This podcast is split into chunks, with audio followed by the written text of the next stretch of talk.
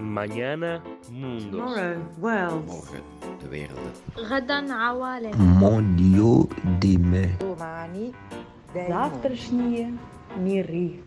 Il y a place pour plusieurs mondes dans le monde que nous voulons.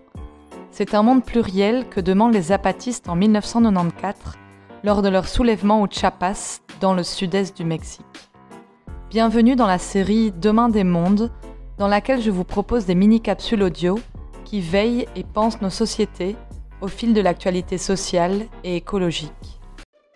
Ces quatre dernières années, j'ai survolé l'Atlantique dix fois, soit cinq allers-retours entre la République dominicaine, notre terre d'adoption, et la Belgique, notre chez nous. Mais avant, je ne sais pas que son bus d'or d'une frette. Ça craint parce que l'avion, ça pollue vachement.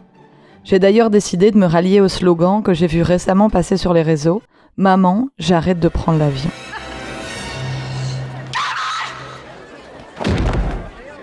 Dans cette capsule, aujourd'hui, je vous parle de notre impact individuel sur le climat et des actions qu'on peut mettre en place afin de le réduire. L'objectif, ce n'est bien sûr pas de culpabiliser ou responsabiliser les individus à outrance, mais bien de montrer que dans la sphère privée, nos gestes quotidiens pèsent dans la balance climatique. Le dernier rapport du GIEC, un groupe d'experts internationaux qui analyse l'évolution du climat, est sans détour. L'activité humaine provoque incontestablement les changements climatiques qui opèrent partout dans le monde, sont rapides et s'intensifient. Les phénomènes météorologiques sont et seront plus extrêmes et plus fréquents. Les voitures, enfin tout, c'est du jamais vu. Ce soir, beaucoup d'habitants ne reconnaissent plus leur localité. Pour certains, c'est toute une vie qui est désormais sous eau. Trois chiffres à retenir. 2 degrés, 2 tonnes et 10 tonnes. Je m'explique grosso modo. Pour éviter la catastrophe, il faut maintenir le niveau de température de la Terre sous les 2 degrés. Grand grand max car en fait 1,5 ça serait nettement mieux. C'est l'objectif fixé par les accords de Paris. Pour ça, il faut atteindre la neutralité carbone d'ici 2050. Et ça, ça correspond à 2 tonnes de gaz à effet de serre émis par an et par habitant sur Terre. Aujourd'hui, par exemple, une Française ou un Français émet en moyenne 10 tonnes. Reste donc à diviser ce chiffre par 5. Ces 10 tonnes, c'est ce qu'on appelle l'empreinte carbone. C'est une moyenne bien sûr, mais via des outils en ligne, on peut calculer notre empreinte personnelle, soit quel poids ont mes habitudes de vie et mes choix de consommation sur le climat. On se demande d'ailleurs souvent ce qui pèse le plus dans la balance. La viande, le chauffage, l'avion, les vêtements. J'ai ainsi réalisé que trier mes déchets et acheter seconde main ne compensait pas mon utilisation climaticide de l'avion. Pour établir des ordres de grandeur, prenons l'empreinte par poste de consommation.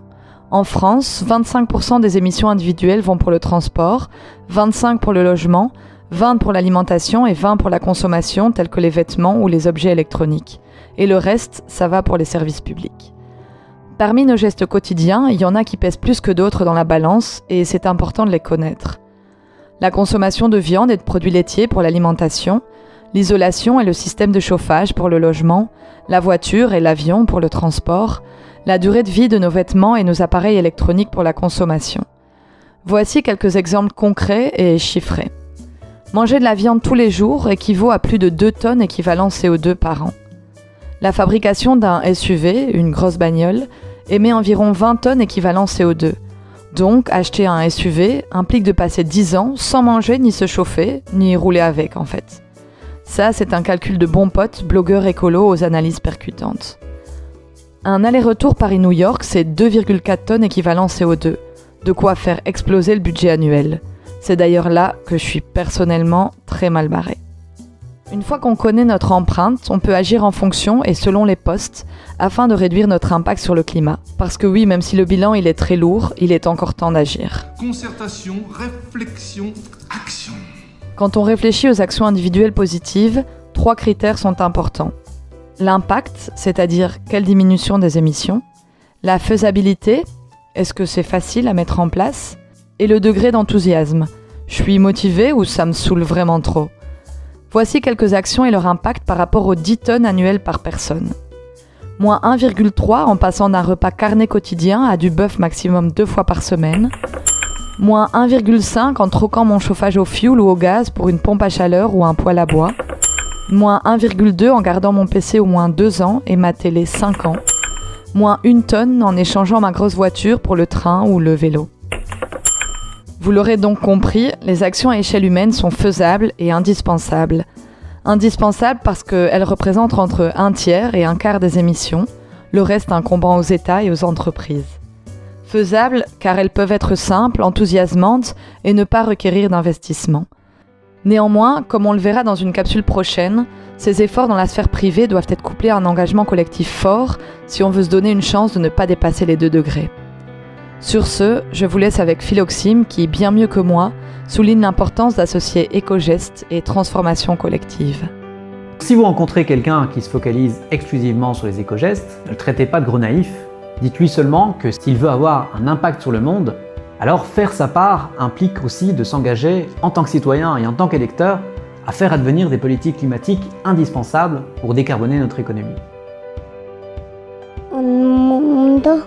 Un monde où beaucoup de monde sont possibles.